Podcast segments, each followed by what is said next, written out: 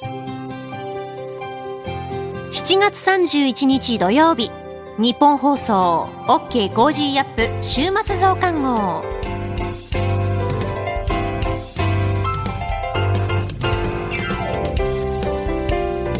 ニッポン放送アナウンサーの新行市佳です。OK コージーアップ。週末増刊号。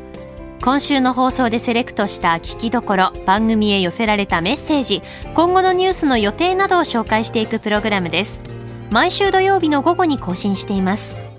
まず今週の聞きどころそしてこれからのニュースの予定についてさらにトレーダーで株ブロガーのひなさんに今週の株式市場のまとめと来週の見通しについて伺います。今週は Cozy up コメンテーターがゲストと対談するコーナーはお休みです。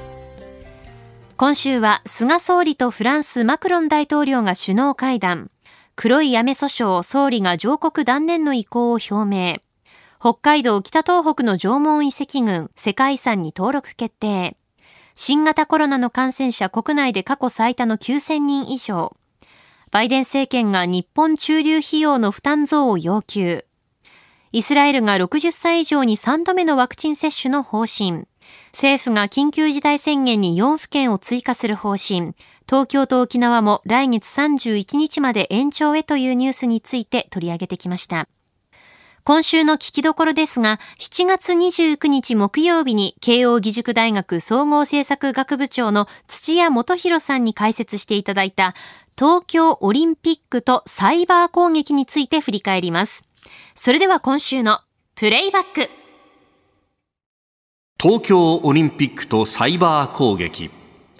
過去実は多くのサイバー攻撃が確認されてきたオリンピック大会。では今回の東京2020オリンピックはどうなのか。ほぼ無観客での開催となっているこの東京オリンピックにおいて。その攻撃目標にはどのような変化があったのか。サイバーセキュリティの専門家である土屋さんに伺っていきます。パッと見た感じあんまりこう大きな攻撃ってないように見えるんですけれどもそうですね。あの、かなり危ないんじゃないかということは懸念されてました。最初にその東京開催が決まった時、みんなこうハッピーだったわけですけど、あの、その直後にこうサイバーセキュリティの関係者の人たちは、やばいもんが来るなと。やばいもんが来るな。はい。まあ、これは、オリンピックっていうのはハッカーの祭典なわけですね。ハッカーの祭典でもあるんですか、はい、アスリートじゃなくて。これはもう最高のターゲットなわけです。つまり、こう、開会式、あるいは閉会式ですね。こう、みんながわーっと盛り上がってる瞬間に、例えば、ドーンとこう、電気が落ちるみたいなことっていうのはですね、はい我々からすると大もう迷惑極まりないわけですけれども、えー、まあ、彼らからするとどうだよやったの俺だよっていうのをこう仲間内で言いたいわけですね。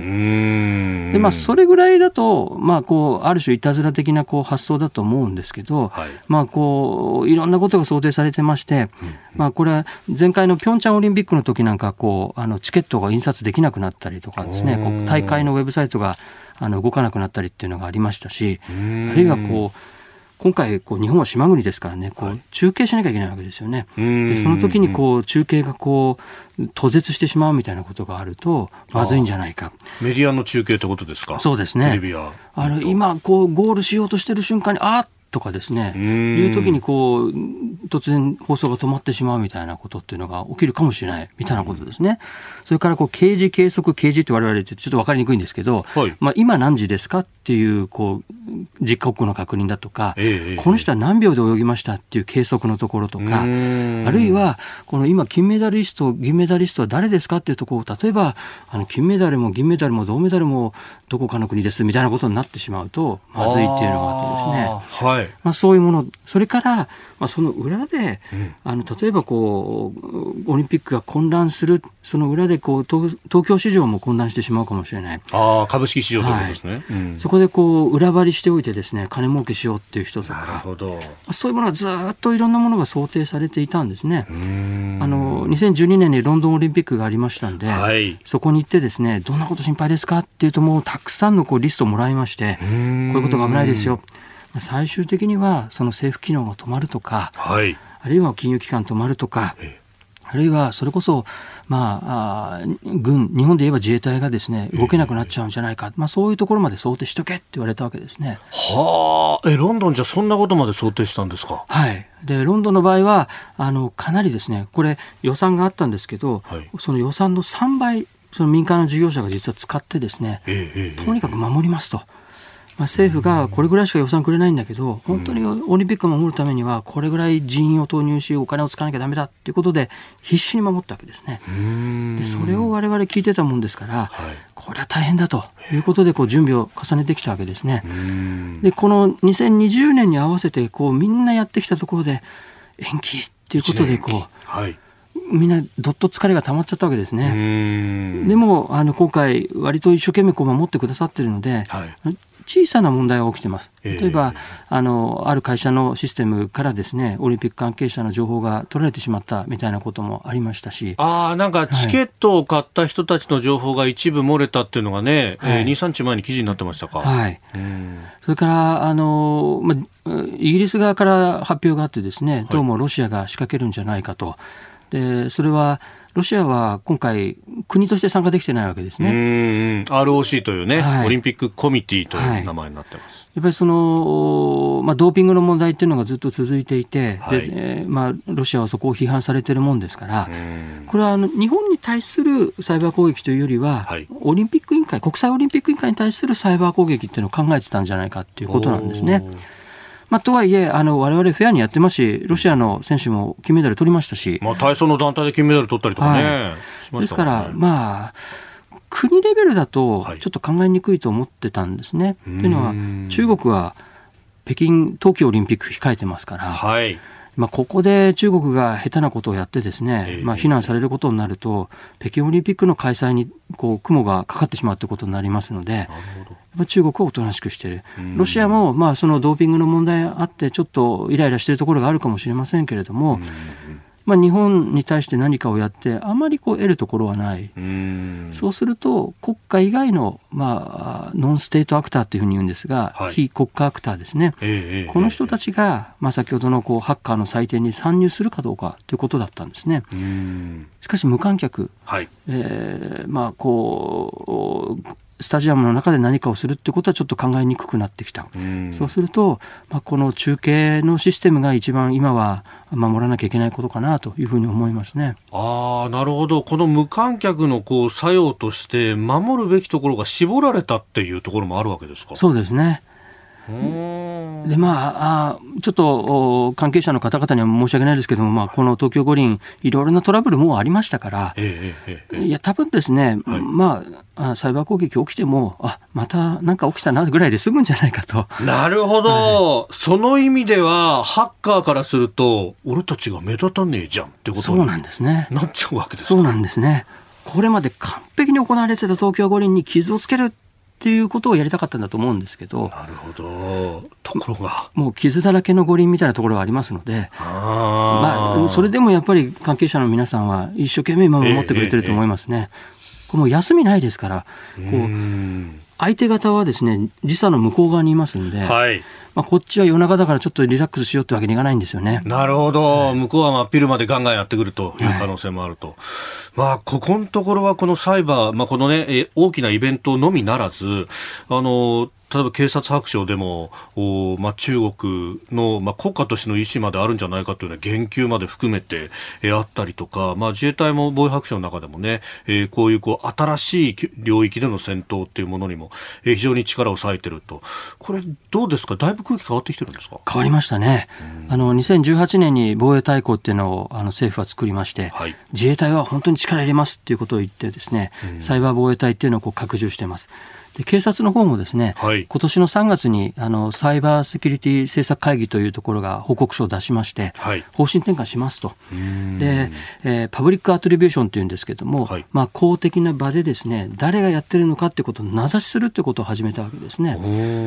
で先日あの宇宙の JAXA が、あのサイバー攻撃を受けたときに警察の方でですね、これはあの隣の中国がやってますということを言っちゃったわけですね。そうでしたね。でこれは外交的に見ると難しくなるんですけれども、でももそれを言わないと止まらないっていうことがあるので、それをやるというふうに警察は変わったわけですね。そして今度あのサイバー局っていうのを警察の中に作ることになりました。しかも警察庁の中ですよね。都道府県警察じゃなくて。はい。これもうあの一つ昔からあった局を潰してですね新しいものを作るわけですね、これは本気ですよと。今までこういろんなところに散らばってた人員をガッと集めてですね。でこれは犯人を捕まえる方の法執行のところそれからインテリジェンス活動っていうんですけれども、はい、こう未然にサイバー攻撃サイバー犯罪を防止するための活動っていうのもしっかりやりますというふうになったんですね。ですんであのだいぶこう日本政府は本気度をこう上げてきたっていうところがあると思いますね。うん。あの前回土屋さんご出演いただいたときにやっぱりそういうこうサイバーで守るというところで、えーえー、どういうものが流れてるのかっていうのをある程度見とかないといけないという話がありました。そしてそこで壁になってくるのが通信の秘密、憲法問題にまでっていうところ。これは、この警察が新たにサイバー局というものを作るときに、やっぱり引っかかってきます、えー、そうですね。あの、これですね、だいぶ雰囲気変わってきまして、やっぱりこの番組のおかげだと思うんですけど、あのこれはそこは問題ですというふうに言ったら、ですね、えー、やっぱこう、政府の中での議論も始まってますし、はい、あのいろいろな新聞の記事なんかもなるようになってきたんですね。ここがやっぱり問題の本質だっていうことが、だんだんだんだんこう共有されてきましたんで、そこを変える、いや、何かしら別の措置を取りながらもそれを可能にするってことをしないとダメなんじゃないかと。でこうやっぱりこうブラックマーケットみたいなものっていうのはこう現実にあるわけですね。そこをこう入り込んで覗いて何が起きてるかってこう情勢認識をしっかりしないと未然には防げないんですね。でもこれはあの通信の秘密あるいは不正アクセス禁止法みたいなものに引っかかってしまうということなんですね。これは日本は戦後ずっと守ってきた、あの重要な人権だと思うんですけれども、そこを、まあ、自分たちの安全を守るということの間でどうやってバランスを取るかということなんですね。これをやっぱり国民的な議論としてぜひやっていただきたいというふうに思います。えー、東京オリンピックとサイバー攻撃、そしてさらにその先どう守っていくのかというところまでお話しいただきました。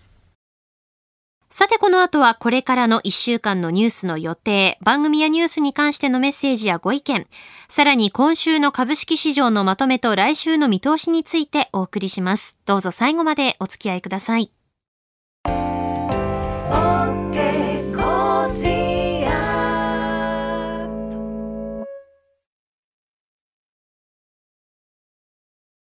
モラロジー研究所は名称をモラロジー道徳教育財団に変更しました。日本人の国民性、勤勉、正直、親切、そして約束を守る。これらは道徳によって支えられてきたとも言えるでしょう。今、この混迷の時代に道徳が必要とされています。あらゆるシーンで持続可能な社会の発展に、モラロジー道徳教育財団は、人づくり、国づくり、企業づくり、家庭づくりを応援します。道徳で人と社会を幸せに、モラロジー道徳教育財団。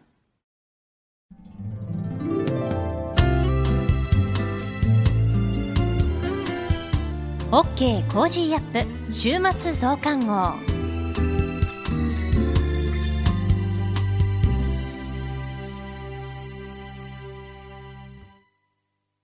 日本放送アナウンサーの新業一華がお送りしている OK コージーアップ週末増刊号。届いたメッセージをご紹介します。神奈川県横浜市の60代の女性の方から連日東京オリンピック熱戦が繰り広げられていますけれども、そのオリンピックについてのメールいただきました。バドミントンの福広ペア、大ファンですが、中国ペアに負けてしまい残念でした。広田さんの大怪我で出場も危ぶまれたほどよく頑張りましたよね。福島さんの優しい笑顔で寡黙な感じの広田さんもどれだけ助けられたでしょう。試合終了後、中国選手から広田さんの足を心配して声をかけたことも感動しました。また、解説の塩田さんの号泣にも心打たれましたとメールいただきました。私もこの試合見ていました。いやーねー。えー、広田選手は今年の6月ですかね、あの、右膝の前十字靭帯をえー、痛めて、そこから、えー、リハビリをして、このオリンピックに臨んだんですよね。最後まで、広田選手も福島選手も戦い切ったこと、えー、そして何よりもオリンピックの舞台にこう、たったことというのが、その怪我で大変な部分もたくさんあったと思うんですけれども、本当にすごいことだと思いますし、何よりもこの試合には本当に感動しました。やっぱりその解説の塩田さんのその涙にもそうですけれども、心が動かされますよね。リオから数えると4年、コロナ禍もあって5年、で、それ以前からずっと競技に一生懸命に取り組んできて、コロナ禍でこううまく練習できない時期もあったと思いますし、調整が大変だったこともあったと思うんですけれども、怪我もあった中で、えー、最後まで戦い抜かれたこと、本当にかっこよかったなと思います。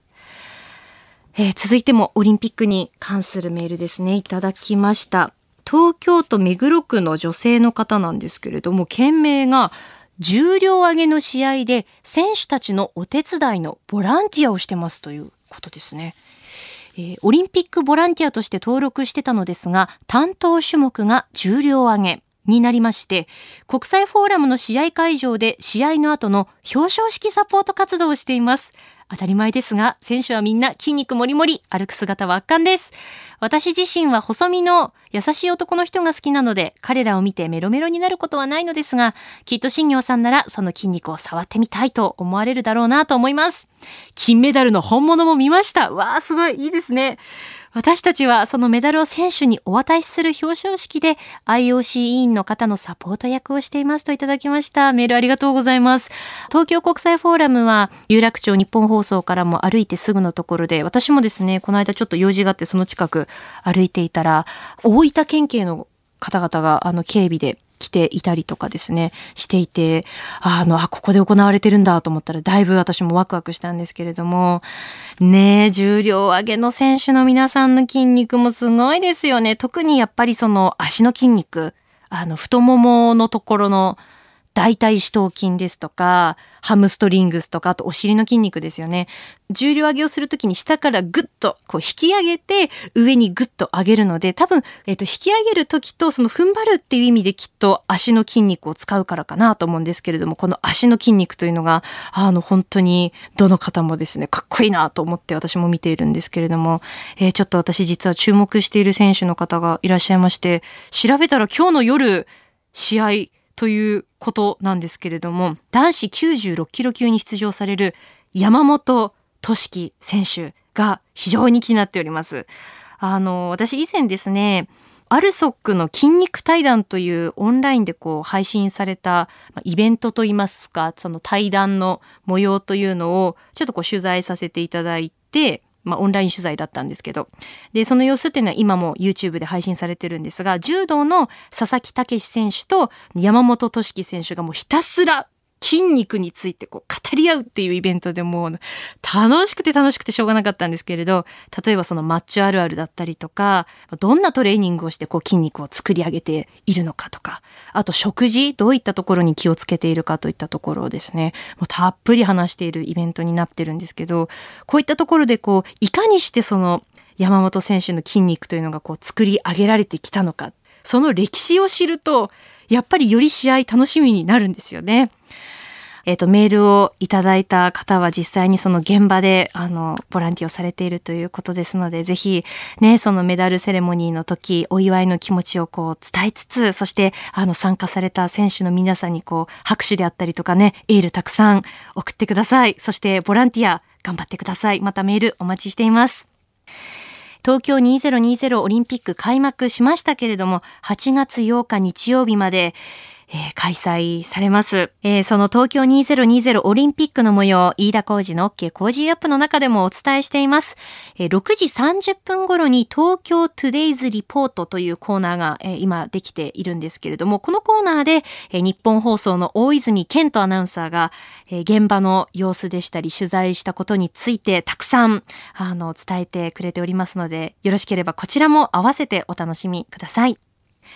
さあ続いてはこれからのニュースの予定を紹介します。8月1日日曜日、仙台市長選挙投開票。8月2日月曜日、気象庁7月の天候発表。7月の消費動向指数発表。NPT 核拡散防止条約再検討会議。8月3日火曜日、定例閣議。8月4日水曜日、共産党決闘から99周年記念講演会。8月6日金曜日、定例閣議。小池知事定例会見。広島平和記念日原爆死没者慰霊式平和記念式典。アメリカ7月の雇用統計発表。8月7日土曜日、JR 各社お盆休み下りのピーク。中国7月の貿易統計発表。続いては来週8月2日月曜日からの飯田工事の OK 工事アップコメンテーターのラインナップです。8月2日月曜日、ジャーナリストの須田慎一郎さん。3日火曜日、経済アナリストでロールシャッハードバイザリー株式会社代表取締役、SBIFX トレード株式会社社外取締役のジョセフ・クラフトさん。4日水曜日、ジャーナリストの佐々木俊直さん。5日木曜日、明治大学准教授で経済学者の飯田康之さん。6日金曜日、慶応義塾大学教授で国際政治学者の神保健さん。コメンテーターの皆さんは6時台からの登場です。ニュース解説をしていただきます。さて、この後はトレーダーで株ブロガーのひなさん登場です。今週の株式市場のまとめと来週の見通しについて伝えていただきます。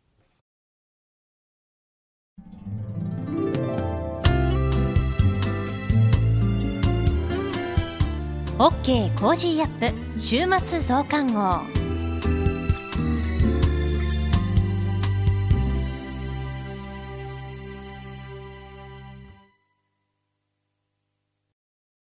モラロジー研究所は名称をモラロジー道徳教育財団に変更しました。日本人の国民性、勤勉、正直、親切、そして約束を守る。これらは道徳によって支えられてきたとも言えるでしょう。今、この混迷の時代に道徳が必要とされています。あらゆるシーンで持続可能な社会の発展に、モラロジー道徳教育財団は、人づくり、国づくり、企業づくり、家庭づくりを応援します。道徳で人と社会を幸せに、モラロジー道徳教育財団。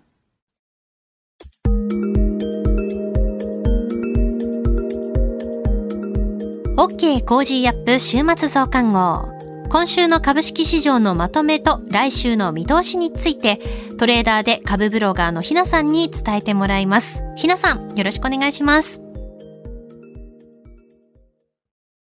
ひなです。今週も個人投資家の視点で今の株式市場をお伝えいたします。今週のポイントは月末安アノマリーとオリンピック関連株です。いつも月末には月末安アノマリーがありますとお話ししてきましたが、なんと今月も30日の日経平均株価は498円安となり、11ヶ月連続安と記録を更新してしまいました。夏枯れ相場で買い手不在の状況に加え、国内では新規感染者数が初の1万人超えとなったり、緊急事態宣言の対象拡大など、ネガティブ要因がつきません。決算発表も相次ぐ中、手掛けづらさも見えますが、オリンピック関連と言われる個別銘柄に短期資金が流入して株式市場も局地的なお祭り騒ぎとなりました。スケートボードで金メダルを獲得した堀米選手のメダル授与式では、後ろに放水のビルが長時間映り込み、ネットで話題を集めました。株式会社放水は、東証一部上場の水産物の総合流通企業です。個人投資家は常に買う理由を探しています。なんと、放水の株価は前日の終値から10%近くの上昇となりました。放水のホームページはアクセスが集中してサーバーダウンとなっていたようです。また、スケートボードの輸入販売を手掛ける森戸の株が買われ、27、28日と高値を更新し、大幅続伸となりました。もともと3密回避のスポーツとして売り上げが拡大していましたが、堀米選手の活躍によるスケートボードの人気化に期待買いが入りました。また、堀米選手はミクシーの事業ブランドである X フラッグの所属であることから、 mixi の株価も続伸となっていました。そして、個人的には娘が長年卓球をやっていますので、家族では卓球の応援に大変熱が入りました。今月上場したばかりの IPO 銘柄のコラントっては、アスリートが愛用する磁気ネックレスを販売しています。私もこの1ヶ月で何度かトレードしましたが、同社は伊藤美誠選手のスポンサーになっています。私も娘もこのネックレスは持っているのですが、混合ダブルスで水谷伊藤ペアが勝利すると、同社の株価も急騰し、ストップ高。金メダルが決定した夜間には、PTS でご祝儀買いが入っていました。このように、個人投資家は常にアンテナを張って買う材料を探しています。株式投資は普段知らなかった日本の優れた商品や企業を知るきっかけにもなります。その時に売買しなくても、どのような時に何の銘柄が買われたのかを覚えておくと、後のトレードに大変役立ちます。今週の相場格言。二日進歩は荒れる。1日が休日で株式市場が2日からスタートする月のことです。進歩とは商品相場の新しく上場される作物から来た言葉です。金曜日の引け後に企業の IR などが集中しますので、その結果、翌営業日の月曜日であり、月初は値動きが荒れやすくなるという流れもあるようです。具体的な根拠がないものでも、先人の経験則から来る当たりやすい言葉は念頭に置いておきたいですね。以上、ひながお伝えしました。トレーダーで株ブロガーのひなさんに今週の株式市場のまとめと来週の見通しについて伺いました。ひなの株ブログではおすすめの銘柄、株の話や投資情報など発信しています。ぜひこちらもチェックしてみてください。あなたと一緒に作るニュース番組、ニッポン放送飯田浩司の OK Cozy up。平日月曜日から金曜日朝6時から8時までの生放送でお送りしています。FM 放送、AM 放送はもちろんですが、 radiko や radiko のタイムフリーでもお楽しみください。OK Cozy up 週末増刊号。ここまでのお相手は、ニッポン放送アナウンサーの新行市佳でした。